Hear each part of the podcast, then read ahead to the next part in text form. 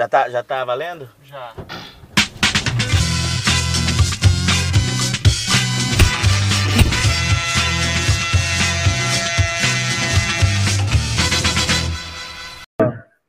Olá, sejam muito bem-vindos ao episódio 33. Olha só, em 33, que com a pandemia não faz. Hoje é dia 7 de agosto e vamos trocar uma ideia hoje com ele, meu amigo, professor de educação física. Professor não, doutor. Mas vamos respeitar o cara. Vamos subir o nível da conversa, que não é pouca coisa. Júlio, mais um bate-papo alto nível. Fala, Fábio. Boa noite, Ramon. Graças a Deus, prazer recebê-lo aqui. Boa noite a todos os nossos ouvintes. Hoje, graças a Deus, mais um currículo do Lattes aí, de verdade, hein? De verdade, eu sempre falo isso. Esse não é enganado, não tem enganação. Boa noite, Júlio. Boa noite, Fábio. O alto nível fica pela bandeira ali atrás do Júlio. Aí, ó. Vou até mostrar melhor aqui, ó. Aí, ó. Pois é, o, o restante é discutível. Boa. A gente pode discutir a falta de título de São Paulo também. Pode. Não. não, mas isso aí nós vamos discutir é, na quarta-feira. Para quem nos acompanha, quarta-feira, o Ramon, né, que é o especialista no assunto, né, ele, é, ele é o Fábio Sormani do nosso podcast. Ele é. Eu tô mais é pro Neto, né, Fábio? E eu tô mais pro Neto, eu travo todo mundo. É, ou é o Júlio, ou né, é um ou outro. Não tem os dois. Bom, mas hoje a gente resolveu fazer uma, um, um especial aqui com o nosso, com o nosso amigo aqui, porque fizemos com o Raul, fizemos com o Hugo, e mais, é, mais pra frente iremos fazer com o Bruno, Bruno Dio. Bom, lembrando ao pessoal, né, um recado importante, que é sempre importante, você que está nos acompanhando, se inscreva no canal, estamos quase lá, estamos próximos a 100. Viraremos youtubers em breve. Nossa. Ah, e depois, né, a partir de amanhã, já ah, esse bate-papo nosso aqui já está no Spotify. Ramon, tudo em ordem? Tudo bem, tudo beleza, né? Na medida aí do possível, mas vamos bem por aqui e por, por aí. Daquele jeito, né? Bom, a pergunta, a, a- a pergunta que não pode calar, né, para quem não te conhece, quem é Ramon? Pois é. Rapaz, Pois é. é engraçada essa pergunta, né? Quem é você? Assim, sou vários, né? Filho do seu da dona Rita, sou casado. Eu tenho, a Pâmela tem o desprazer de ser casada comigo, sou amigo do Renatinho. Sou vários, mas o que mais interessa aqui hoje, eu sou professor de educação física, cara. É, a história se confunde com, provavelmente, com a sua, com a do Júlio também, por gostar muito de esporte, estar envolvido ó, com a prática recreativa, o torcedor, tanto de futebol, atletismo. Eu decidi fazer o curso de graduação em educação física, e bem cedinho ali, eu sou itajubense, aí me mudei lá para Lavras para fazer a graduação lá. Em Lavras, Júpiter alinhou com Saturno, essas coisas que a gente não consegue explicar muito bem na vida. Eu tive contato com um professor, professor. A Ingrid foi atleta do projeto, eu conto a história dela daqui a pouco. Boa. Eu me acabei indo para o grupo do professor Fernando Oliveira, que conduzia as atividades de ensino com as disciplinas de atletismo, fisiologia do exercício, e tinha um projeto de extensão, tem um projeto de extensão, que é para iniciação ao atletismo, e também fazia as pesquisas. Então, agregou três, três vertentes da universidade pública que eu tinha um grande interesse naquela oportunidade. Então, pra, acho que para começar, a gente vai, vai por aí. Vamos, vamos por aí. E assim, já que você falou na educação física, né? Cada um aqui teve um, já, é, teve um porquê de entrar na educação física, né? É um professor que inspirou, né? A prática esportiva, né? É, o senhor teve algum professor assim que você espelhava?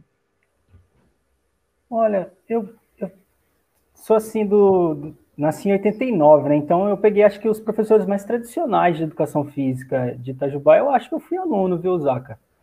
É, então, talvez o mais conhecido agora é o Rui, professor Rui Martins, ele foi vereador aí em Itajubá, acho que tem algum, um ou dois mandatos atrás. professor Enio, Edson, que são os professores lá do, do Major Pereira, onde eu estudei. É, e depois no objetivo, Frica. Eu diria que individualmente não, cara. É curioso isso, né? É, individualmente... é porque eu também não tenho. Por isso que ah, eu estou tá. perguntando. É, individualmente eu não tive assim um professor único que foi muito influente na minha, na minha decisão.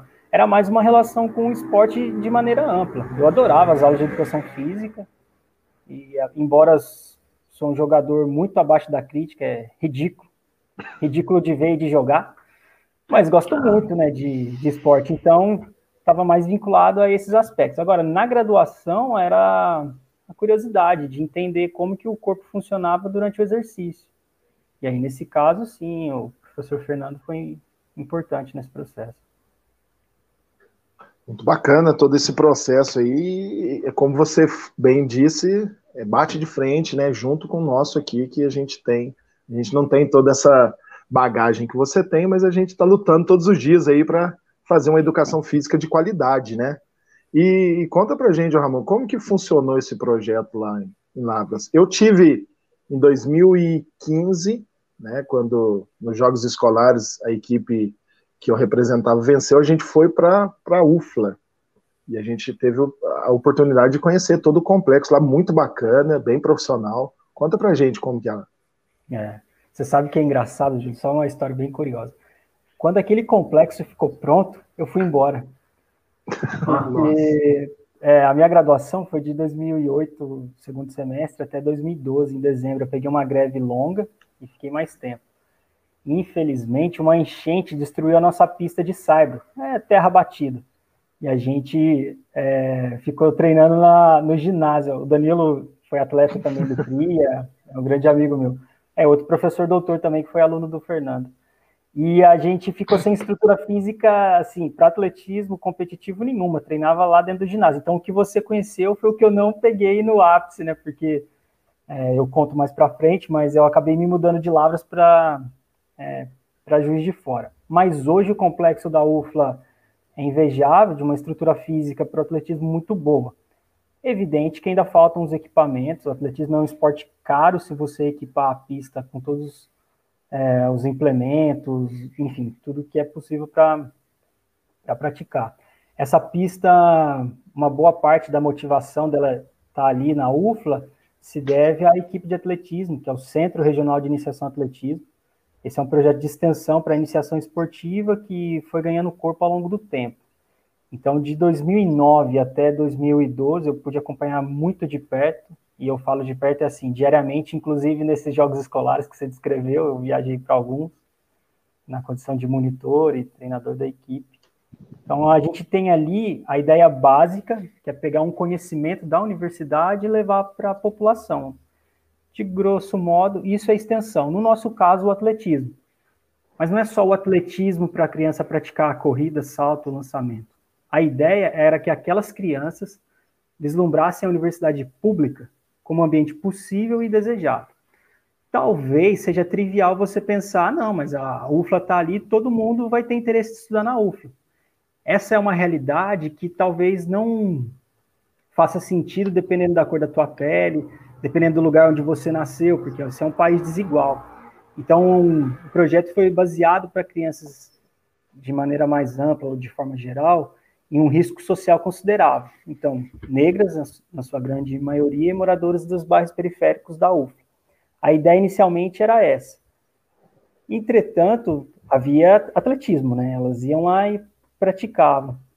Na virada de 2009 para 10, de acordo com os resultados desses campeonatos regionais, nos jogos escolares, a gente tomou a decisão de também acompanhado com o foco educacional do projeto, estabeleceu uma equipe das categorias de base com atletismo competitivo.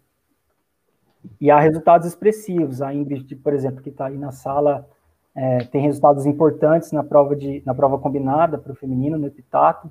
E talvez de resultado esportivo, o mais marcante para a equipe tenha sido em 2012. A equipe foi campeã brasileira da categoria menores. Então, é, não quero parecer de forma alguma pedante, mas uma equipe do interior ser campeã brasileira de uma modalidade competitiva como essa é algo que chama atenção. Mas o mais importante que a gente tem como resultado do, do Cria Lavras é a formação das pessoas pelo esporte com o seu âmbito mais educacional. Então, são vários professores é, formados ali. Quer ver? Deixa eu até dar uma olhada. Por exemplo, que estão comentando, né? A Ingrid é professora formada no, no CRIA, o Danilo Leonel é, hoje é doutor, também formado no CRIA, o Renato não estudou lá no CRIA Lavras, mas é de Juiz de Fora, tem uma relação importante.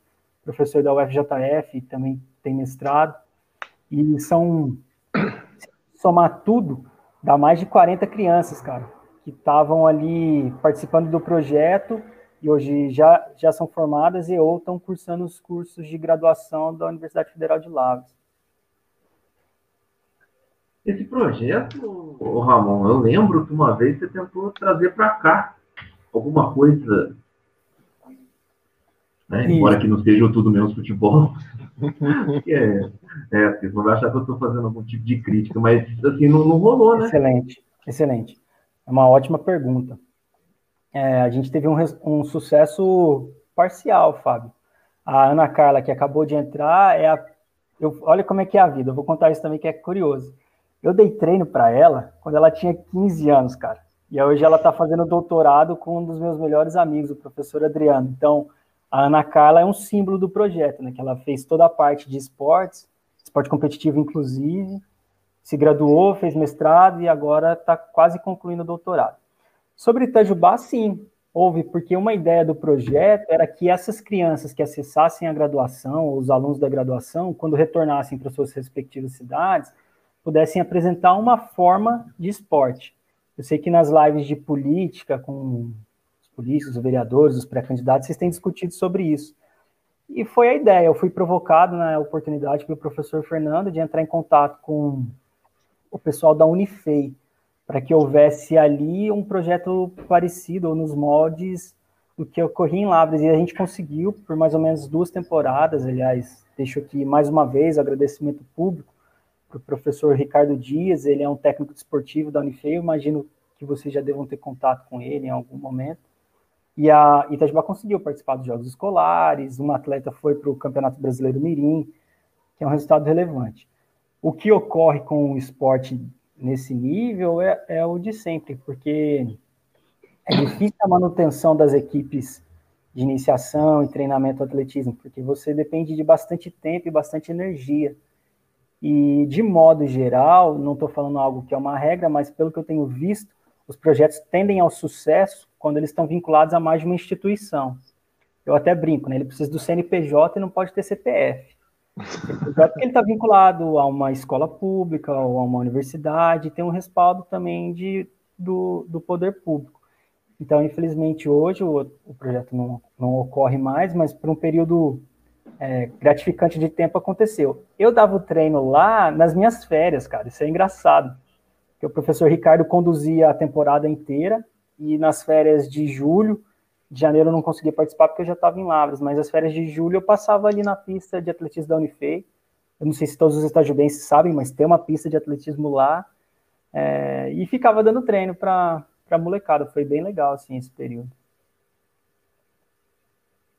É, Itajubá não tem essa parte, teve um, ano só que aconteceu, mas muito mal feito e, né, infelizmente, falta de estrutura também, né, falta de incentivo do próprio professor, né, nem da questão da, da secretaria, os próprios professores também ah, acabam nem se interessando, né, tem... Ó, eu, eu diria, Fábio, que aqui é um ponto muito importante dessa nossa conversa. É a gente estabelecer, né, o que, que é o esporte e o que, é o esporte do ponto de vista do olhar público. E, por exemplo, eu acompanho de longe, então seria até leviano tecer qualquer tipo de crítica. Mas você propiciar competições é uma forma de, de fato, divulgar o esporte. Mas se faz ele, talvez, talvez, como é regido pelas nossas, pelas nossas leis, aquele esporte de, é, de rendimento ou esporte de competição. Só que, por exemplo, você está ali na partida, se for futsal, você tem, sei lá, 15 atletas ou jogadores participando. O esporte pelo qual eu falo aqui, ah, aliás, para resumir, né, se a gente entendesse como está descrito na legislação, que você tem lá esporte educacional, esporte de participação, o esporte de rendimento e o esporte de formação. a gente atende e meia boca esse de rendimento. Porque, sei lá, você faz uma competição que vai durar um mês, então as pessoas vão se mobilizar para participar daquilo, mas acabou. O esporte pelo qual a gente está conversando aqui, que eu acredito, é aquele que você tem uma política pública. Eu não estou falando de política de governo, eu não estou falando de uma pessoa, eu estou falando de uma estrutura social na qual o esporte é considerado como importante. Então, por exemplo, é, agora tem as eleições. É, não compete aos vereadores, de modo geral, né, estabelecer esses projetos. Ele, ele fiscaliza. Mas em quem você for votar ali para prefeito, procura saber, olha, qual que é a política esportiva dele. Se a política esportiva dele for fazer competição, eu nem sei se tem alguém que está fazendo isso. É pobre. É, é, ruim, entendeu? Porque isso não vai resolver o, o problema esportivo. Você precisaria pensar a longo prazo, uma política pública de esportes. Então, o que, que eu quero? Olha, eu quero que Itajubá tenha uma boa participação nos esportes dos jogos escolares. Começamos bem. Nós vamos para o módulo 1 ou para o módulo 2? Ou vamos investir nos dois? Ah, vamos investir nos dois. Melhor ainda. A gente vai pensar em quais modalidades esportivas? Vamos pensar no judô? Tudo bem, eu tenho como ofertar judô na maior parte das nossas escolas públicas? Ah, não sei. Vamos para o futsal. Eu tenho como ofertar futsal na maior parte das escolas públicas? Talvez. Atletismo. Eu consigo fazer isso? Olha, consigo. Tá bem. Então nós vamos participar de quanto Geng? Só desse ano?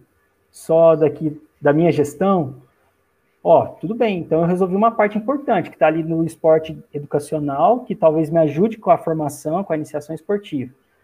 E o esporte participação? Como que eu faço? Fazer a competição é legal. Ótimo. Eu vou lá e compito. Mas e algo estruturado, para que a pessoa continue com aquela prática? Então, é um pouco mais complexo que isso sei lá, você fazer as academias ao ar livre funciona bem? Claro que funciona. Ninguém vai falar que isso não é para ser feito. Eu jamais vou criticar é, a estrutura física de você ter mais ou menos é, espaços para prática esportiva. Isso é válido. Só que o que, que você acompanha com isso? É. A gente deveria pensar um pouco de uma maneira um pouco mais complexa, né? E também evitar essa ideia única, né, do CPF. Eu brinco com alguma frequência. Então não adianta eu conversar com o Ramon, o Júlio ou o Fábio e falar eu tenho a solução para os nossos problemas. Não, eu estou discutindo aqui de um grão de areia que eu sei bem mais ou menos, cara, que é atletismo.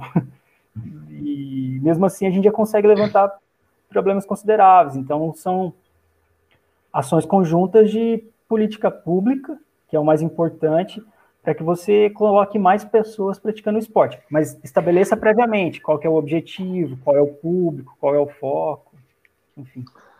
Excelente, eu acho que esse projeto de essa questão de, de, de políticas públicas, ela é perfeita para uma gestão de quem não pensa só na política, né, a grosso modo, né, porque prometer mundos e fundos, a gente vai ganhar aqui, a gente vai entrar no campeonato ali, mas depois que eu sair acaba tudo esse tipo de gestão de projeto já não, não cabe mais à população. Nós queremos hoje projetos né, que sejam duradouros, que, que passem de geração para geração e a gente vai tendo, obtendo os resultados, né? Eu falo assim, é, Ramon, eu estou muito mais ligado na área do futsal. E os uhum. projetos que a gente que a, que a gente fez, né? Eu trabalhei na determinada prefeitura, foi justamente esse.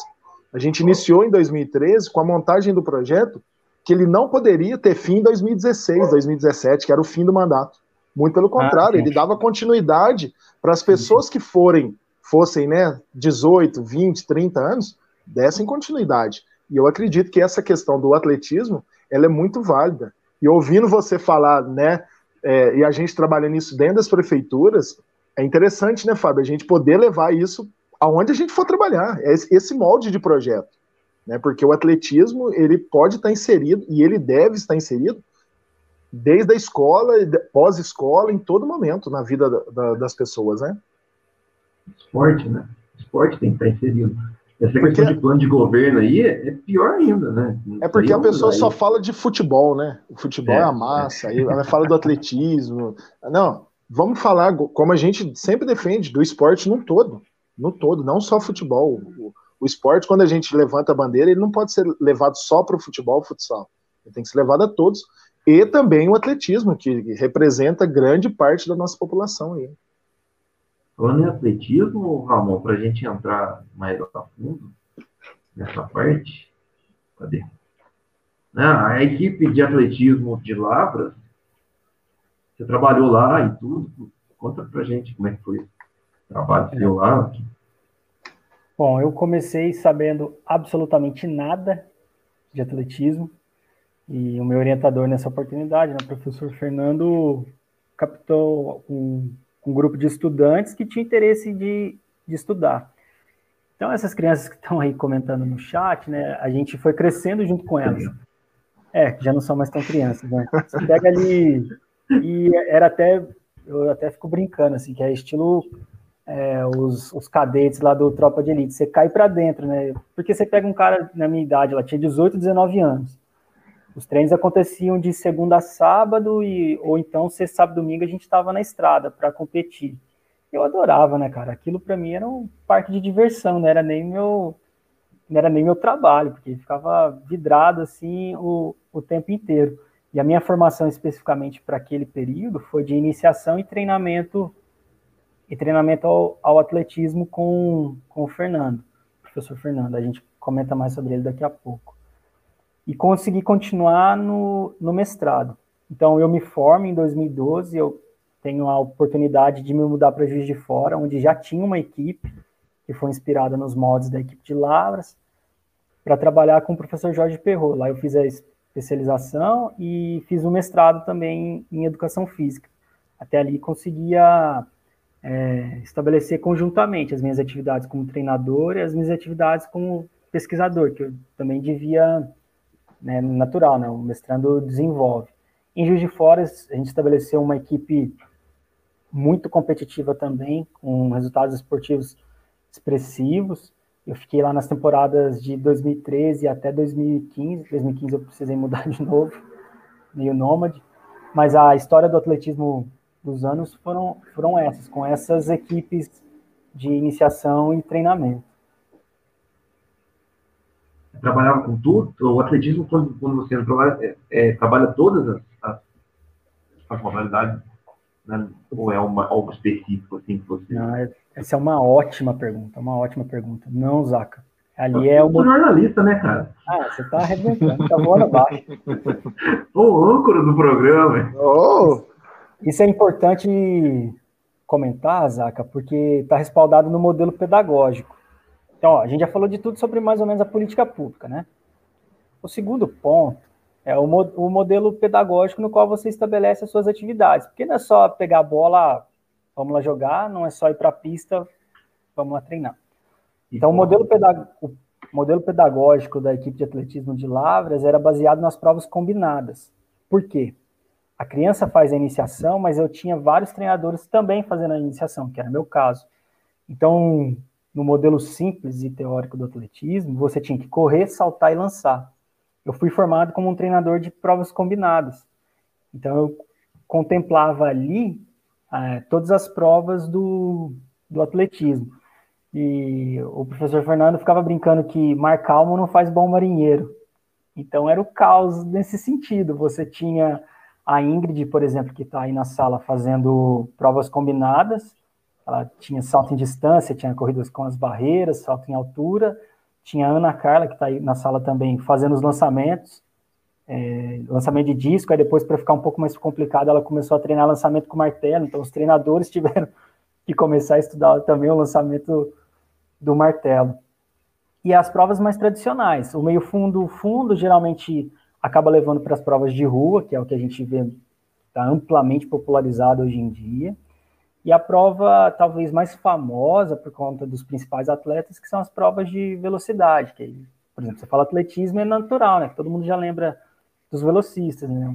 O Zen Bolt, talvez o último grande é, grande expoente. Então a gente trabalhava ou tentava dar os estímulos de treinamento para baseado nas provas as provas combinadas. É um modelo pedagógico importante para o desenvolvimento dos atletas. Ô Ramon, e com qual idade que começava esses treinamentos? O treinamento da equipe competitiva, eles já estavam mais velhos, então estava na categoria, antigamente chamava Mirim, agora é o Sub-16. Então, a partir de, oficialmente, a partir de 14 anos. Só que a equipe, começava a partir do 7. Então, quando eu comecei, eu fui o responsável pelas atividades que a gente chamava de pequerruchos. São aquelas crianças que participam da iniciação esportiva, mas ela é multi, multilateral, vamos dizer assim, né? multidisciplinar. Atletismo é um componente do que estava ali, mas eles tinham também as aulas de natação, esportes coletivos, esportes individuais de forma geral, expressão artística e corporal com dança. E embora não fosse a melhor forma, a gente tentava também é, construir aspectos culturais relevantes para a vida dessas crianças. Então, por exemplo, eu já sabia que elas tinham um acesso muito fácil ao funk, ao pagode. Então, a expressão corporal delas estava tava ali, precisava de mais estímulo. Então, tinha as aulas de dança, tinha uma professora específica para aquilo. Eu sabia que a gente sabia que as crianças tinham um, um aspecto rítmico muito rico. Então, eu levava o violão para o treino para a gente ficar lá fazendo os exercícios de ritmo, de musicalização. Aliás, o violão também é outra coisa que eu sou. Eu sou fracassado em várias coisas. O violão também é uma delas. Eu também gosto de tocar violão, aí levava o violão lá para ficar. É, ficava lá brincando com as crianças. Aprendi, to... é, aprendi não, né? Fiz, fiz barulho no cavaquinho só por causa delas, inclusive. Eu comprei lá, acho que dá para dá para aprender alguma coisa. Então a gente dividia a equipe de 6 até 7 com os pequerruchos, depois é, de 6 até 11, mais ou menos, ali nos pequerruchos, é, com menos frequência das atividades. Aí vinha o pré-mirim depois, o mirim com 13 a 15 anos, aí depois é, 16, 17, 18 e em diante. Quando eu fui embora, estava no comecinho das crianças, crianças, né, chegarem até a, a universidade. E é, é legal esse resultado, porque a UFA é uma, eu acho, depois os meninos me corrigem aí nos comentários, mas eu acho que é a única federal que já foi campeã universitária dos Jogos Universitários do nível nacional. Porque não dá para você competir com algumas universidades, né? Por exemplo, vocês estão acostumados com futsal. O cara pega o time do Minas e coloca para jogar para uma universidade. Você vai competir com isso como? Não tem jeito. Mas tem. Se você fizer o esporte na universidade desde a base e essas crianças acessarem o ensino superior, né, naquela, naquela instituição, você consegue ter um esporte de rendimento. Então, olha só, a gente falou de esporte educação porque era para elas entrarem na universidade. Falou do esporte de rendimento porque tinha treinamento. E olha só, não falei alto rendimento, eu falei rendimento apenas. Porque a gente sofre críticas vez ou outra por causa disso também. E tem o esporte e participação, porque aquelas que não se mobilizarem, não quiserem continuar competindo, vão poder usar aquilo para o resto da vida, que é o que o Júlio estava falando. Vai ficar ali é, vai correr, vai. Ah, o Renatinho toca gaita e violão, que eu levava gaita também, mas é só de, só de teimoso, não era nada nada demais. A ideia era essa, Júlio, assim, de tentar contemplar as idades de acordo com a característica daquela modalidade esportiva, para não ficar aquela conversa de boteco. Eu nem sei se alguém já falou isso na live de vocês, mas não é nenhuma crítica pessoal, porque eu não consegui assistir todos, mas, por exemplo, vez ou outra você escuta assim, ah, porque o esporte vai tirar a criança das drogas. Não vai, né? não vai, né? Aí, tá vendo? A gente comentou isso ontem, né, Fábio? Não vai. Cara. Ontem porque eu recebi uma crítica em cima disso. Porque eu falei que não vai. Aí, aí vem aqueles professor todo pedagógico, todo cheio de, né, de nomenclaturas, todo cheio de frescura, sendo que não, né, os próprios alunos estão todos andados. Aí não é assim que funciona, a gente sabe que não é. Infelizmente não. O esporte é um microcosmo ali, né? É um retrato da sociedade. O que tem na sociedade tem no esporte, não é porque você está. É. Não é porque você é professor. Ele, o que ele não vai usar é o período, né? No período que ele está treinando, ele não vai usar, mas. Vai saber também. Depois... A gente acha que não, né? É, depende, né? tem, tem um time de futsal aí que é no vestiário mesmo. então, então, tá vendo? O, o, esporte é o que você faz dele, né? Se isso for uma ferramenta. É. Por isso que é importante você estar tá respaldado com uma boa trajetória ali de, de conceitos e ter uma boa noção do que você está fazendo, né? Para conseguir estruturar mais ou menos o, a, sua caminhada no, nisso. É, e o saiu uma, na, uma reportagem na ESPN, né, sobre o doutoratantismo. Eu acho que é bem. Eu não estou conseguindo abrir aqui, só se tiver tela aberta aí. É. Não abriu. É, isso, quando o Zaca me convidou, né, para conversar aqui com vocês, essa foi a única condição que eu coloquei, né, poder divulgar é, isso aí. o que, que ocorre? Né? Infelizmente, no ano passado, o professor Fernando, que é o coordenador, professor da Universidade Federal de Lavras, faleceu. E a nossa, que a gente está conversando desde o início, né, a equipe não pode ter CPF, ela tem que ter CNPJ. Então, a ideia é que ela continue. Hoje, o head coach lá, que é chamado hoje em dia, né, o treinador principal da equipe é o Pablo, professor Pablo, que foi estudante de graduação lá da, da UFA, fez mestrado em Juiz de Fora também, é o treinador da equipe. E o Pedro Oliveira, que é o filho mais velho do Fernando, continuou também como atleta, ele é decatleta, e como treinador. O que a gente está divulgando agora, que está rolando uma vaquinha online, porque o professor Fernando, nessas atitudes individuais, né, digamos assim, ele custeava uma casa com alguns dos atletas da equipe. Então, ali tem crianças de outros países, de outro país, de outros estados, e a casa tá, tá ali para ser mantida ainda, né? Digamos assim, quem tem fome tem pressa, no sentido não de que estão passando fome, mas no sentido que a gente tem um, um problema emergente para resolver hoje, né? Amanhã é outro dia. Amanhã a gente tenta estabelecer a coisa um pouco mais. É, um, pouco, um pouco mais de cuidado, mas infelizmente no nosso país, às vezes você vende a, a, o almoço para comer a janta. Então eu vou deixar o link com o Fábio para ele divulgar no, na descrição desse vídeo da vaquinha coletiva. eu acabei de achar aqui. Ah, eu legal. vou colocar aí. Legal. É, para as pessoas que puderem e quiserem, é claro, contribuir com essa vaquinha, o dinheiro vai ser destinado para isso. É, só para deixar claro que essa também não é uma ação que a gente faz assim de boca para fora, não. Um exemplo que eu dou para vocês é que em 2017, o grupo de estudos que eu fiz o doutorado, acho que a gente vai poder comentar isso mais adiante, publicou um livro.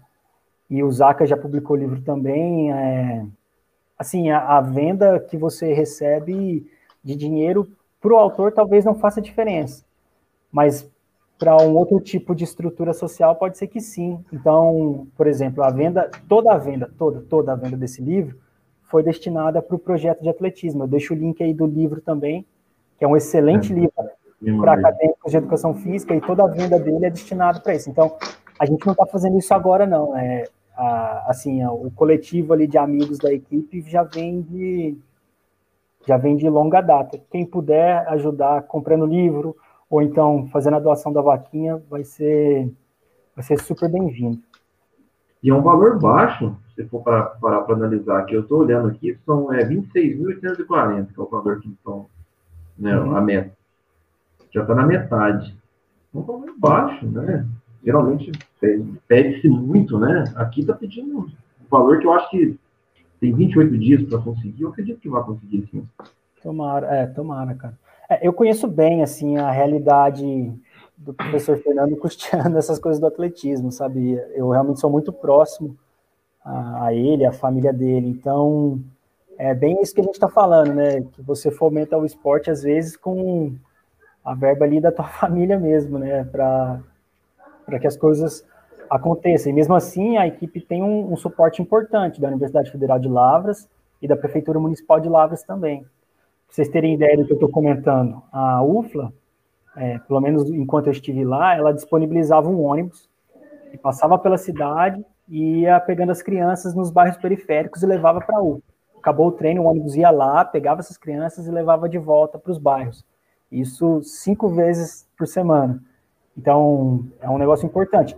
E essa é uma política de Estado, digamos assim. Então, trocaram-se os governos e o ônibus continuou passando para pegar as crianças, que é um negócio que precisa ser considerado. Né? É. Que é aquilo que a gente falou, né? De dar sequência ao projeto. Não é porque o fulano ou ciclano deixou de ganhar que o projeto vai morrer. Como você bem disse, ter CNPJ e não CPF. É. Exatamente. E paga, tirar do bolso depois de professor de educação física. Né? É, nossa Deus. Né? Que dirá qual que está chovendo sobre isso. Nossa Deus. Quantas e quantas vezes já pagamos inscrição, pagou viagem do bolso, né, Fábio? Muito. Viagem, então. E acontece Nossa, muito. Viagem é, não é só a viagem, né? É a viagem que ele vai comer na viagem. É, porque ó, uma vez, eu não lembro que ano que era, Fábio, a gente foi pro museu do. do foi lá no Pacaembu, lembra? Ah, a gente levou. A gente levou os meninos para no Museu do Futebol e a maioria não tinha dinheiro para pagar. E aí a gente foi e pagou, né? Carente, né? E até hoje eles lembram disso, até hoje eles falam dessa viagem. Já estão tudo grande já e sempre falam. E eu acredito que aconteceu com você, Ramon. Gosto que você disse do professor Fernando é, é um legado que vai ficar para sempre, né, cara? E isso é muito ah, bom. É... Assim, a gente ganha pouco e divide o pouco que tem, né? Exatamente. É, você sabe que é, é, muito curioso, assim, o tanto de volta que a, que a vida dá. Então, olha só como é que a história é curiosa também. Então, até 2015 eu trabalhei com atletismo, porque eu fiz a graduação, a especialização e o mestrado. Em 2015 eu me mudei para São Paulo para fazer o doutorado. E aí já não tinha mais é, a equipe de atletismo na USP, que foi a universidade que eu estudei, e também não conseguia conciliar mais as atividades de pesquisa com as atividades do projeto, mas eu continuei muito próximo dos meninos, na condição de pesquisador, né, eu tenho é, colaborações com a produção de artigo científico sobre atletismo, e lá na USP eu acabei indo estudar, o meu orientador foi ex-aluno do Fernando, então, foi aluno do Fernando na graduação. Então, as coisas continuaram muito próximas. E, atualmente, eu sou professor universitário, sou professor de Educação Física e leciono na Universidade Federal de Santa Catarina, aqui no campus de Florianópolis. Inclusive, estou aqui em Floripa agora. A primeira vez que eu vim a Florianópolis foi por causa do Fernando. A gente foi disputar um campeonato brasileiro de mirins, essa categoria de 13 até 15 anos, lá em Porto Alegre, no clube da Sojipa.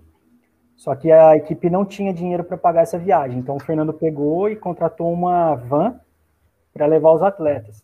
E a gente tinha uma vaga para treinadores e éramos três amigos. Então a gente falou assim: ah, faz o seguinte, vai o, o Vulgo Piolho, né, o Cristóvão Antônio, para essa viagem, porque ele vai se formar logo e ele não vai poder participar da equipe. Aí o Fernando falou assim: não, vai a equipe inteira. E aí ele bancou do bolso dele, cara. A viagem de Lavras até a, a Sojipa, até Porto Alegre. E no caminho a gente passou aqui em Florianópolis e eu fiquei encantado com a cidade, é uma cidade muito bonita também. Isso foi em 2011, eu acho. E nove anos depois eu acabei passando no concurso, dez, é, nove anos depois, né, oito anos, acabei passando no concurso aqui para professor de atletismo. Poxa, que bacana, hein? Não, isso é... é. Você chegou a conhecer a, é, esse é o famoso delay que a gente nunca vai aprender, que tem que dar o tempo. Tem que fazer igual o Neto. O Neto xingando questão do delay é um negócio assustador. Né? Mas ele deixa para perto. É, você chegou a conhecer a, a Univille, que até tem uma parte de atletismo deles lá, é bem bacana lá em Joinville. Não, eu, nessa viagem, a gente dormiu lá em Joinville, num, numa academia de kickboxing, eu acho, coisa do Fernando, assim, ele que ele morou aqui no Sul uma época, ele ligou para um amigo dele e falou, oh, deixa a gente dormir aí no seu tatame. Aí foi a molecada toda. nem, nem, nem ligaram, né? Nem ficaram tristes, né? Cara, é, o, é o melhor da viagem, é esse. Cara, é. isso era. Nossa, eu sinto. Vocês podem até achar estranho, podem achar estranho, né? Porque é coisa de pobre mesmo, né? Você sente saudade de perrengue. Dormir em Dormir em escola, dormir em tatame, eu sinto muita saudade disso. A gente dormiu em Joinville, Isaac, mas eu não conheço, cara, a universidade. É, é porque a, eu fiz estágio lá no, no time do Joinville, né, e treinava lá. Ah, legal, e, legal. E antes do treino, eu passava no, no onde tinha a parte de atletismo, antes de chegar no campo, ah. e era absurdo, cara, era absurdo. Parecia que eu estava entrando naquelas universidades, sei lá, do país, né? um negócio meio é coisa de lá, né? Coisinha, né? Fazer o quê? Ah, que legal. Muito legal. Aí, ó, a Ingrid está dizendo aqui. Legal. Foi. Cara, e era engraçado, porque aí a gente foi numa van maior, assim, só que saiu de Lavras, a van quebrou em três corações. e a gente ia, tinha que chegar até Porto Alegre ainda. É, eu tenho histórias, assim, fenomenais do, do atletismo, cara. É porque as coisas às vezes vão acontecendo na, nas nossas vidas, e você não, não presta muita atenção, né? Não, não dá, talvez no momento ali, o valor que aquilo realmente tenha. E aí depois, quando passa, você olha para trás, aí você percebe assim que aconteceu alguma coisa grande. A minha carreira até aqui foi bastante feliz, né? Tanto na pós-graduação, fazendo mestrado, doutorado. Eu tenho, eu passei no concurso com 30 anos, que é um negócio relativamente legal, numa universidade muito importante do nosso país também. Mas quando eu olho para trás, assim, o que eu falo de boca cheia, de orgulho mesmo, foi ter participado do, do atletismo, né? Isso aí é, mudou o rumo da minha história, porque eu tive ensinamentos ali que talvez sentar na, no banco ali da, da universidade não pudesse ter me ensinado tanto quanto eu aprendi com as crianças, né? Então, é a parte mais legal da minha história, da minha carreira profissional, olhar para trás e poder falar do atletismo, né? É o que eu mais, mais me encanta, assim, e também mais me ajudou, né? De novo, eu passei no concurso dez anos depois para a vaga de atletismo, né? Então, realmente é, é assim, um, um exemplo bem prático de como que o esporte vai te, te guiando ali pelo caminho. E hoje, como professor universitário, eu tenho certeza que você compartilha desse conhecimento, né? De sair um pouco dos livros, só aquela metodologia, e ir para o campo de atuação e agregar os dois, que vai dar um, uma bagagem é. bacana, né, cara? Ah, demais, assim, Júlio. Eu brinco também que eu apanho de todo mundo, cara. Porque eu vou para a pista, aí os meus pares, né, os colegas treinadores falam: não, lá vem o Ramon, ele é muito cientista. Aí me critica. Aí eu vou para a academia, né, para o âmbito mais científico, falo, não, o Ramon é muito prático, aí ele, ele traz muito da, da é prática. Mas aqui na UFSC a gente tem uma estrutura maravilhosa de esportes, eu comento com os colegas, a pista de atletismo está nos mesmos moldes da de Lavras, tem piscina coberta, tem problemas, é claro, como toda universidade pública tem seus perrengues, mas a estrutura física é incrível, sim, é muito legal também. É que por acaso, quando eu, a gente ia começar o projeto de extensão com atletismo, que já existia aqui, inclusive, eu só ingressei para tentar agregar alguma coisa no, no projeto de extensão, é, coordenado, coordenado pelo professor Johnson, veio a pandemia. Então eu não consegui dar o treino, né? Porque a gente ficou isolado e Florianópolis passa por um momento difícil é, com a pandemia. Então, mas espero assim, o mais breve possível poder poder ir para a pista. Esse projeto que vai iniciar em Florianópolis é no, nos mesmos moldes do que acontecia em Lavras? Ou ele é um pouco diferente, distinto, assim? Aqui ele já acontece, Júlio, isso é bem legal, cara. Já tem um ah. projeto de iniciação. Então, o meu objetivo pessoal é tentar agregar com o que for possível e, evidente, aprender também, né? Eu não, não tenho a petulância de achar que eu venho aqui para ensinar alguma coisa. O professor que está aqui, o professor Jonas, tem uma experiência muito ampla com a modalidade esportiva, ele está quase se aposentando, e foi atleta do 400 com barreira, então ele sabe muito de atletismo, tem muito know-how sobre, sobre isso, sobre iniciação, sobre treinamento. Ele tem um negócio bem legal também, acho que vocês se interessariam, que participa junto com a Federação de Futebol para a preparação física dos árbitros.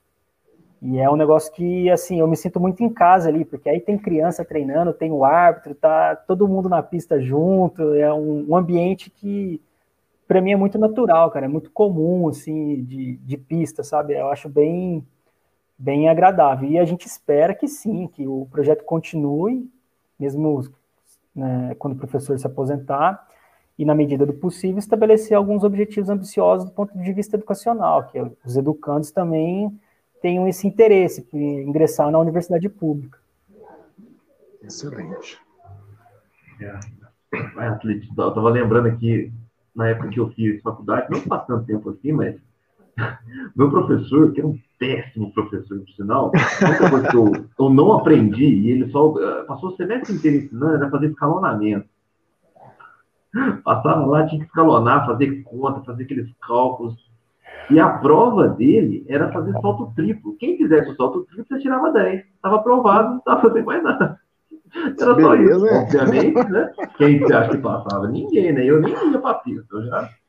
Então, é. assim, a minha relação com o atletismo, eu sempre gostei muito, né? A gente sempre tem algum evento, né, Ramon? No Sport TV, principalmente, é. né?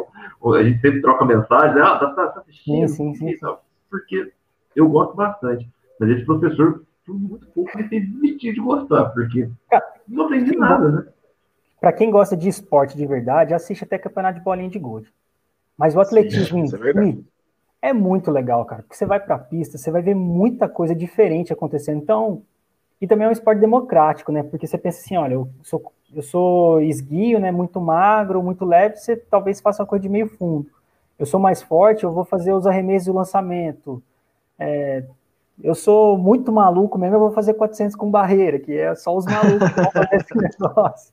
Então, é, é também democrático, né? Assim, bem, bem legal de, de participar. É evidente que eu estou falando aqui do negócio que eu gosto mais que futebol, né? Então, para mim é natural, assim, né? Eu realmente estou falando e não, não paro mais, então é suspeito para falar de atletismo. Não, mas é, é porque assim, como se fosse um futsal pra gente, né? É, a mesma, é a mesma ideia, né? Ô, Ramon, eu, eu, quando criança, né? Há um pouco tempo atrás, não muito distante, uma galáxia muito distante, quando eu estava estudando na escola aqui próximo de casa, tinha aqui em Itajubá um, um, um, dia de atletismo. Era só atletismo. Não tinha esportes ah, coletivos como futebol, futsal e outros. Era só atletismo. E eu cheguei a participar de, de, de uma corrida de 100 metros. Então eu tive a minha participação no atletismo ali também. Fiquei em terceiro lugar, Fábio diga-se de passagem. Fiquei super feliz, ganhei um certificado. Eu tenho a foto até hoje aqui, qualquer dia eu vou mostrar para vocês. É, isso é legal. Esse evento, por sinal, ele é muito bacana, viu, Ramon? Esse evento, ainda existe esse evento? Eu trabalhei um ano, não sei se existe mais. A quinta Jubá, eu acho que ainda não. Não, já acabou. Era acabou, um dia todo, né? aí você ia, é, você ia lá, participava de várias modalidades, você era selecionado na escola. Por isso que o Ramon falando, a gente percebe a importância do atletismo lá na, na base, lá na escola. Como ele bem ah. mencionou, com sete anos, você já captar esse, esse, esse atleta lá. E, e, como ele disse, ele não vai ficar só na, no atletismo, ele vai fazer todos os outros, né? E o atletismo também vai estar inserido ali. Eu acho que é bem importante, cara. É, você sabe que é engraçado esse da escola, até esqueci de mencionar na pergunta do Zac. Quem me deu muito apoio ali, o atletismo que ocorreu na Unifei, foi basicamente com os estudantes ali do, do Poli. Aquela. Não é Poli o nome da escola, mas é o que eu não lembro o nome. Antônio Rodrigues de Oliveira. Isso, professor é. Juberley, era, não sei se ele está lá ainda hoje, mas hoje era. ele professor... é o diretor lá.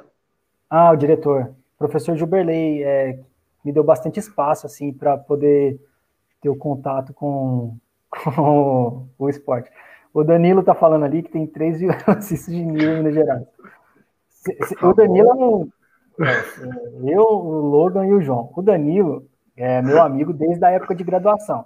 Qual que é a chance de vocês acharem que isso é uma piada ou é eu, eu, eu tô acreditando em tudo que ele está escrevendo, eu tô acreditando. Eu também vou com ele. Então, o, o Danilo, que é. Se o Ramon correr igual ele joga bola, nossa senhora, deve ser. É, é, é, ridículo. Eu, o Danilo. Não, joga bola atualmente, não. Ah, pelo amor de Deus, é abaixo da crítica. O Danilo, então, meu amigo, e o último cara que ele falou ali, o João, trabalhou comigo em Juiz de Fora, do mestrado. É uma das pessoas mais fenomenais, assim, que eu conheci ao longo da história. E hoje, quando eu divulguei a live, eu falei assim, ô João, eu posso contar as histórias do atletismo ou eu vou colocar censura? Porque se eu contar tudo que, que a gente fazia na pista de bagunça, vão tirar a live do Zaca do ar. Nossa, por favor, manter o nível, senão tem que colocar lá censura para 18 anos, que tem, agora tem no Facebook, tem isso. Né? É, ah, é? Pois é. Bloqueia a live, nossa. Pois é. Ah, ah, que legal. O Pedro que comentou aí, o Carlinhos de Minas Gerais, que também é outra piada, para vocês verem que eu tenho respeito nenhum da equipe. Ainda bem, ainda bem que você está avisando que é piada, porque se você ler a pergunta, se ler sério, a gente leva. leva sério. O Pedro é o filho do professor Fernando, né, que é o decatleta, hoje é treinador e atleta da equipe. Eu dei treino pro Pedro quando eu ainda era maior do que ele. Hoje o negão já tá no armário. Eu, pessoal, eu falo negão, mas é, é o jeito que eu trato ele, não é nada. É assim é, mesmo. Né? É, claro é carinhoso, é carinhoso. É, assim, a gente, ele também me chama assim, é, é assim mesmo, não, não é nada, né, nada demais. Ô, Ramon, a gente falou da sua formação, do atletismo em Lavras, falamos da plaquinha, falamos do mestrado São Juiz de Fora? Não. Uhum. Ainda não. Não, do mestrado. Ah, não, ou assim. Ah, só rapidinho. É, e é Carl Lewis, Que o Carlos foi um atleta que fazia prova de velocidade e de salto. E no primeiro Jogos Escolares que a nossa equipe de Lavras participou, as crianças não estavam ainda na universidade. Então, quem representou a equipe fomos eu, a Ana, a Ana Carla já estava, né? Mas o Ventania aí, que estava o Danilo, o Leonel, que, a gente que representou. E a nossa equipe foi campeã estadual nesse ano. E aí eu meto a mala, né? Que eu fui o primeiro campeão estadual da, da equipe. Eu, eu fui medalhista em cinco provas, eu acho. E aí os meninos me. É lógico, é mais piada, evidentemente. É, mas não importa, né? Que eu tô com a medalha, tem até foto desse negócio aí. Qualquer dia eu até. É que eu não tenho rede social, que se eu tivesse, eu ia fazer uma propaganda danada. É, por isso que eu fico imaginando para divulgar essa live aqui, a dificuldade que foi, porque o Ramon não tem uma rede social. Acho que ele ligou para todo mundo, Fábio. Não, ele mandou carta. Mandou carta. Zaca, mas no mestrado, cara, eu fui estudar um ponto específico. Ah, o Felipe também, putz, é um irmãozaço, assim, lá da época de Juiz de Fora, de Lavras. E atualmente ele é doutorando e também foi formado em Lavras. Então vocês vão percebendo, né, que o Fernando formou uma rica gigantesca, né, de mestres e doutores. Mas em Juiz de Fora eu fui estudar um negócio chamado maturação biológica e controle de carga de treinamento do atletismo. Então, bem simples assim, significa que a gente se desenvolve não necessariamente de acordo com a idade cronológica. E tem um ponto crítico ali para as meninas, mais ou menos até 12, 14 anos, para os meninos, e para os meninos é mais ou menos entre 13 e 15. E o controle da carga de treino é o que todo mundo da educação física faz, né? Você vai lá e prescreve teu treinamento. A forma pela qual o atleta percebe o treino é diferente, pode ser diferente do que você prescreveu. Então, eu estava tentando entender se aqueles atletas que eram mais ou menos avançados com a maturação biológica pudessem sentir de forma diferente as sessões de treinamento do atletismo para o método de quantificar a carga de, de treinamento. E eu usei uma estratégia que é da percepção subjetiva de esforço. Então, acaba o treino, 30 minutos depois, o atleta vai lá e reporta o quão intenso foi aquela sessão de treinamento. E o método está, inclusive, validado até para o futsal, está bem difundido assim para controlar a carga. Foi o que eu fiz no, no mestrado. E aí, fala do doutorado agora, já passa para o próximo? Bora. É, no doutorado, provavelmente, a gente muda também bastante de assunto, assim, que sai um pouco do atletismo.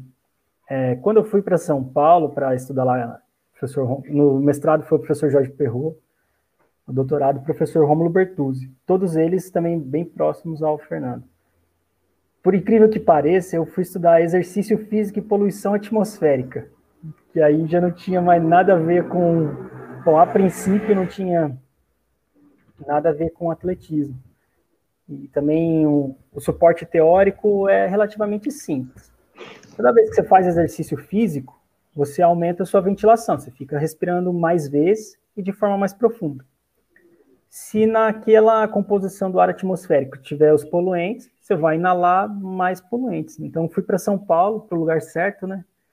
Para estudar a poluição durante o exercício. Então, basicamente, a gente testou como que o exercício intervalado, aquele que você fica um tempo em alta intensidade, um tempo em baixa intensidade, quando feito em condição de poluição atmosférica e sem poluição atmosférica, pode atingir os sistemas biológicos, né? Sistema cardiovascular, inflamação sistêmica e metabolismo.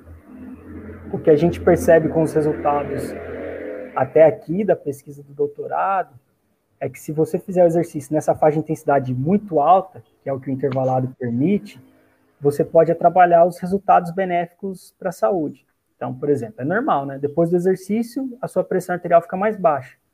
Tem esse efeito hipotensor. Por isso que quando você soma várias vezes o exercício, ele é benéfico para a saúde. Aliás, por isso que o esporte participação é bom. Porque ao longo do tempo, isso vai onerar menos o Estado com alguém, um cardiopata, do que se você tivesse educado um escolar para ele ser fisicamente ativo. Educado, inclusive, sobre poluição atmosférica, né, sobre uma condição ambiental adversa que pode atrapalhar o organismo durante o exercício a gente percebeu também que aquele efeito benéfico de controle da inflamação sistêmica é, após o exercício é atrapalhado pela poluição atmosférica. E do ponto de vista do metabolismo, era para ter uma resposta clássica, assim, né, de, de aumento do, do gasto, é, metabolismo de carboidratos e de lipídios. E a poluição atmosférica também faz alterações nesse, nesse momento, ali de forma, de forma aguda. A parte legal dessa história da poluição atmosférica é que a gente conduziu esse projeto em, lá em São Paulo, na, eu fiz o doutorado na Escola de Educação Física. A gente conduziu o projeto na Faculdade de Medicina. Tem um container lá, que nem esse de navio que vocês estão imaginando, e ele é equipado com filtros. Então ele sugava o ar da cidade de São Paulo e colocava lá dentro. Quando o filtro estava ativado, o ar ficava limpo. Quando ele estava desativado, era o ar da cidade de São Paulo. E esse projeto me possibilitou muitas coisas legais. Primeiro, aprimorar a minha formação do ponto de vista mais técnico-científico. E segundo, que ele chamou a atenção de pesquisadores fora do, de fora do país. Foi graças a esse projeto que eu desenvolvi com o professor Romulo e alguns outros colaboradores que eu consegui uma, uma digamos assim, ser aceito, né, em uma universidade no Canadá. Então, é, aquele Zé Mané que foi para Lavras, né, estava ali na pista dando treino, acabou indo parar em Vancouver, que para essa área de Sport Science, né, tá ali fácil entre, sei, as três talvez do mundo, na nossa área, né, de educação física, lá é cinesiologia que eles geralmente chamam, e fui fazer uma parte do meu doutorado lá. E aí eu vivi isso que o Zaka estava brincando mais cedo, né, que você conhecer um complexo esportivo que você tem, sei lá, oito campos de grama sintética, piscina olímpica tudo aquecida, pista de atletismo com todos os equipamentos, ginásio climatizado, e para quem gosta de esporte, aquilo ali é a Disney, assim, né, o que todo mundo mais, mais assim, chama atenção, né, para quem gosta de viver essas coisas. Vamos, Uma experiência ímpar, né? É, para deixar registrado. Aí, ó, o Pablo. O Pablo é o principal treinador da equipe agora, lá de Lavras, né? Ele que tá, é, eu diria que heroicamente carregando esse piano, cara, porque não é fácil assim, a distância, o que os amigos têm tentado fazer é ajudar com que os meninos indicam que é necessário, no caso o Pablo, o Pedro e a Raquel, né, que eu chamo de mãe Raquel, é, a esposa do Fernando, e o que eles falam ali que a gente pode ajudar de alguma forma, a gente tenta, né, assim, na medida na medida do possível, mas são esses caras aí que são os heróis, cara, estão carregando o piano lá da, da equipe. A moto do João. É, esse é outra piada também, né? Tem... Maria Fumaça? Maria Fumaça. O João tinha uma moto, cara, que ficava dando tiro, não tem, não tem jeito. Do controle. Cara, esse Bruno Mello, isso aí é bandido. Eu já vou avisando que eu tá mal. mas não tem um que salva que tá assistindo aqui. É, é, tudo, é tudo picareta, a gente devia desligar a live agora. O que, que acontece com o Bruno? Ele é tão. Não, não antes de se inscrever no canal. Depois... o Bruno é tão maluco, cara, que ele me convidou para ser padrinho de casamento dele. Então aí você já vê que o cara. Não bate é, bem. Não. não bate bem, ele é, ele é maluco. Não te conhece. Não me conhece. E essa bronca aí que ele tá falando de planilha em russo foi uma vez que o Fernando. O Fernando não é conhecido pela doçura, não, cara. Na verdade, ele é conhecido por ser bem grosso, assim. Não sei se o Júlio chegou a encontrá-lo lá na pista no Geng, né? Não. Não cheguei, ah, não. Então. E esse dia foi um dia da reunião, uma reunião politicamente incorreta, né? Que o Fernando chegou e falou um monte, assim, xingou todo mundo. Ah, vocês são burro pra caramba, vocês não estão estudando, vocês não estão levando nada a sério. E aí ele falava assim: Ah, ô Bruno, você está estudando, cara? Você está estudando controle de carga, não sei o quê, está estudando treinamento? Aí o Bruno fala, ah, professor, tô, não sei o quê. Mas o que, que você está lendo? E a gente, por acaso, era estudioso, né? apesar da baixa afinidade com a inteligência, gostava de estudar. e aí o Bruno falou: Ah, não, acho que a gente está estudando. Eu também falei, os meus outros amigos. Falei, mas vocês não estão lendo isso aqui. E aí o Fernando deu um modelo de controle de treinamento para gente, que é baseado nos russos. E o Fernando nem gostava disso, assim, dessa ciência de treinamento baseado nos russos, mas ele deu para cutucar, só que você tinha que traduzir do russo para o português. e aí ele falou: ah, vocês não sabem ler russo? Não, vocês não sabem, não. Você tá feliz, ó, tá, que tem de traíra mandando mensagem pra aí, ó, aproveita, hein? Do João, cara, eu não sei, assim, é porque é muita história, eu não sei se eu posso contar, cara, porque o João é muito, o João é o inimigo do politicamente correto. Pensa um cara que não tem limite para nada, cara. E ah, Júlia, essa é outra coisa legal assim do atletismo, do esporte. É, é um ambiente assim, é, daquela, daquele seu núcleo, você cria um tipo de relação que é muito saudável, cara. Eu, tô, eu falo com saudade dessas pessoas, assim, o João, o Pablo que fala que eu sou consultor intelectual, não sei o quê. Você lembra com saudade, sabe, desse período. E o João tinha cada brincadeira, cara, que era completamente sem noção, mas a gente acabava fazendo, e era muito politicamente incorreto também, mas talvez das mais lights, assim, vai. Uma vez ele entrou no, no apartamento, e o outro garoto que estava aí comentando, o Felipe, Felipe com PH, que nome ridículo. É, chegou, o João entrou escondido no quarto dele, pegou todas as roupas do guarda-roupa e jogou no chão e foi embora. Saiu escondido. Tinha essa. É, uma vez, cara, o João era muito chato, né? E aí ficava enchendo o saco de todo mundo. Aí eu fui no bosque lá da Feed, enchi as sacolinhas de pedra, várias pedras assim que estavam no bosque, e coloquei escondido na mochila dele. Boa. É. Não, é, esse tipo de, de, de, brincadeira é o que fica para toda a vida, né, cara? É muito legal. Sempre João, tem que ter o zoeira no meio do, do grupo. O João, é, ele, ele é míope, assim, ele não enxerga nada, não enxerga de perto, não enxerga de longe, nada. Nós fomos para o campeonato é, estadual lá em Belo Horizonte, 2013. E nós estávamos na arquibancada e eu falei assim, acho que eu vou jogar água no João. Olha que ideia, cara tem que jogar água no João. E foi logo de manhã, assim, no começo da competição. Aí eu falei para ele, ô João, quantos troféus tem lá no meio do campo? Que era o último dia. Ele falou, pô, cara, eu não enxergo não. Eu falei, putz, para de má vontade, João, levanta aí, tenta enxergar. E aí ele levantou. Quando ele levantou, eu peguei o copinho de água de plástico e coloquei no banco dele. Aí na hora que ele sentou, molhou toda a cueca dele, cara. Ele ficou a competição por um bom tempo ali com a cueca molhada, porque a gente não ia voltar para alojamento. Isso era no início assim da, da competição. Mas ó, em minha defesa, a gente tinha, é, sei lá, 20 e poucos anos, cara. Eu tinha 23 anos, vai. Você pega um moleque da quinta série e coloca ali junto com os outros tantos moleques. O Carlos também, o Carlos McClayton, amigão lá de Lavras, de Juiz de Fora, também fez é, graduação na UFJF, mestrado, é, foi treinador da equipe. Então é isso, assim, né? Você vê, eu mandei, eu mandei divulguei a live para os caras me ajudarem, divulgar, divulgar, divulgar a vaquinha e mandar pergunta séria, eles ficam mandando piada, né? Que é o que ficou desse, desses caras. Não, né? mas melhor assim, melhor assim, porque senão. é, é, falam que foi goleiro, que o João foi goleiro. Mas, Osaka, assim, essa parte do, da poluição atmosférica e exercício, tem muita relação com política, que é um assunto que também nos interessa bastante, e com mobilidade urbana, né? É, talvez a último toque assim que sobre essas coisas que eu tenho estudado. Em São Paulo, em 2018, teve aquela greve dos caminhoneiros, vocês se lembram?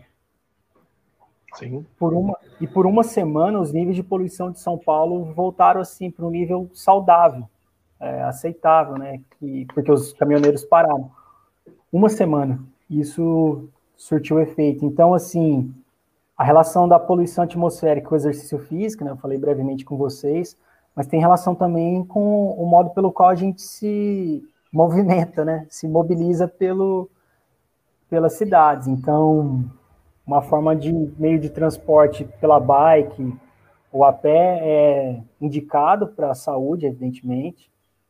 Isso ajuda em vários aspectos de saúde mas também como política pública, que era importante você fomentar que as pessoas utilizassem um meio de transporte alternativo ou então tivessem um transporte público digno, né? Eu não estou falando de uma lata de sardinha que você vai jogar as pessoas lá dentro em horários abusivos e com taxas absurdas. Estou falando de uma você fomentar uma política pública de mobilidade urbana para usar a bike, para diminuir a emissão de poluentes, essas coisas do, do ônibus, eu me lembro que você fez um estudo, acho que você chegou até me mandar, do ponto de ônibus. é, questão da, da, da, poluição quando o ônibus sai, né? Acho que era isso mesmo, né? É, é a parte.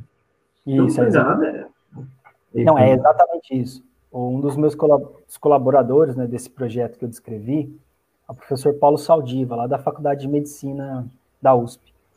Ele tem um estudo que ele tenta entender como que, de acordo com a tua classe social, você fica mais ou menos vulnerável à poluição atmosférica.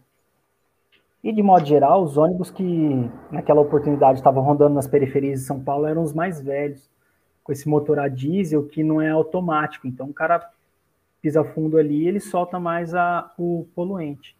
E as pessoas que estão no ponto de ônibus ficam mais expostas do que as pessoas que conseguem fechar o vidro do carro e ter aquele sistema é, interno né, de circulação, circulação do ar. Então ele tentava demonstrar exatamente isso, né? Quais são as pessoas, de acordo com a geografia da cidade, que mais sofriam com a poluição atmosférica. E não é só o fato de você estar exposto à poluição atmosférica, mas também à mobilidade urbana. Pensa assim, Isaac, tem gente em São Paulo que leva três horas para chegar no teu trabalho. Então, três para ir, três para voltar são seis. Que raio de qualidade de vida que é essa? E nesse período que ela está ali se locomovendo, ela está exposta a mais níveis de poluição atmosférica do que outras pessoas da cidade. Então ele tentava entender como que essa característica da cidade, né, que já estava ali estabelecida, determinava o quanto você fica mais ou menos exposto à poluição atmosférica. Nos projetos do Romulo, que ele orientou, a gente tentava entender como que a intensidade e a característica do exercício poderiam potencializar a exposição, de acordo com aquele mecanismo de adaptação da ventilação, que eu tinha falado é, inicialmente. Então, a poluição atmosférica, exercício físico, saúde, está tudo muito bem relacionado. E chega até ao atletismo. No ano passado, quando eu estava estudando para fazer o concurso aqui, um, alguns poucos meses antes do concurso, a, na época a IAAF, que era quem gerenciava, hoje é a WA, o atletismo, publicou que ela estava instalando os medidores de poluição atmosférica nas pistas, especialmente para países como a China, em que a poluição é bastante alta, porque ela já estava preocupada como que a poluição atmosférica poderia intervir no desempenho atlético lá na pista de atletismo, em especial nas provas de meio fundo e fundo, que a ventilação fica bastante alta por um tempo um pouco mais prolongado. É, quando tem um professor. Interessante, hein? Ajuda. Que esse assunto reverbere, é, reverbere aí por muita, né? Tô vendo aqui, tá, tá, bem, tá bem bacana. O Ramon, faltou alguma coisa? Já passamos de uma hora. Ah, rapaz, acho, acho que não, hein? Então, acho que foi tudo, né? Tá, pelo que eu li aqui, você vê que em uma hora de conversa eu falei de atletismo, de política pública, de iniciação esportiva e poluição atmosférica, ou seja, não tem nada com nada, é uma completa bagunça. Você tá no canal então, certo. Tá de... então tá no canal certo. no canal certo. Isso que eu ia falar. ah, mas é. Assim, fico é. muito feliz. Pelo... Porque aqui se falar só de um segmento aí tá errado, ah, aqui tem que misturar tudo. Pois é. Ó, fico muito feliz pelo convite de vocês. Eu acho o máximo poder falar de, de esporte, de iniciação esportiva e de atletismo, que é uma lembrança muito agradável da minha vida, que está presente até hoje. E, e, deixa assim bem claro, né, que também não é um discurso é, hipotético, né, utópico, que às vezes o professor, e pode inclusive ser o professor de educação física, ele toma determinadas decisões na vida dele que interferem na vida de muitas outras pessoas, né, cara? Então, eu sei lá, se o Pedro e Oliveira com o Fernando, o pai dele, não tivessem decidido fazer o projeto de atletismo, sei lá o que seria, como que eu ia fazer com a minha carreira, né? Como que eu ia seguir os, os rumos que eu segui, tanto dessas motivações políticas, educacionais do projeto, mas também de formação humana, e quanto que vários outros também fariam, né? Inclusive esses malucos que estão estão aí comentando. Então fica um, negócio importante, né? Que acho que não dá para você mudar o mundo, mas o quintal da tua casa você pode se esforçar para que ele seja seja diferente e assim você já vai fazer a diferença na vida de muitas pessoas. E reforço aqui, quem puder e quiser contribuir com a vaquinha, ou comprar o livro Eu vou compartilhar com o Zaco o link depois também. Comprar o livro do grupo de estudos do professor Romulo, além de um excelente conteúdo acadêmico, também vai ajudar bastante para a manutenção da equipe. Isso aí, agora o Júlio está terminando de ouvir. Não, estou ouvindo, tô ouvindo instantâneo. Voltamos. Ah, obrigado. Bom, agradecer né, o pessoal que está acompanhando a gente aí. Ah, o Ramon, quarta-feira a gente vai estar de volta, né? Aproveita para fazer o convite aqui, já que você não tem mídia social nenhuma. Aproveitar que os amigos estão aqui. Né? O Ramon é o especialista da live de quarta, a gente fala Exatamente. coisa, um monte de assunto aleatório.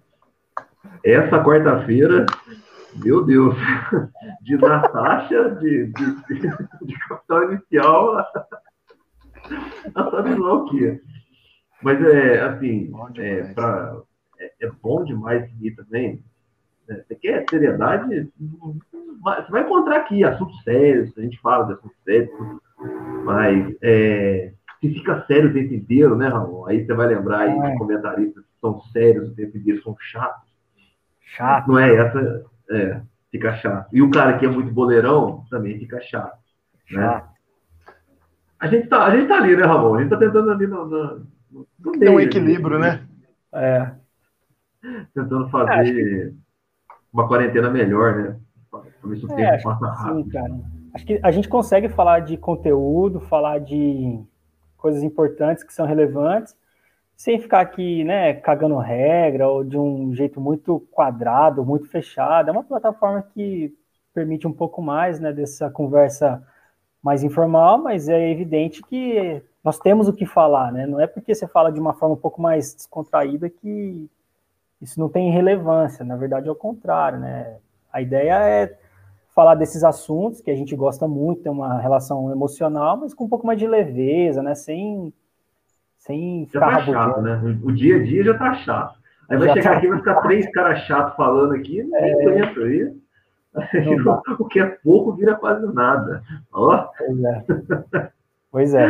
oh, é isso aí, Ramon. Obrigado. Eu que agradeço. E quarta-feira nós estaremos de volta. E o Júlio, amanhã ele responde.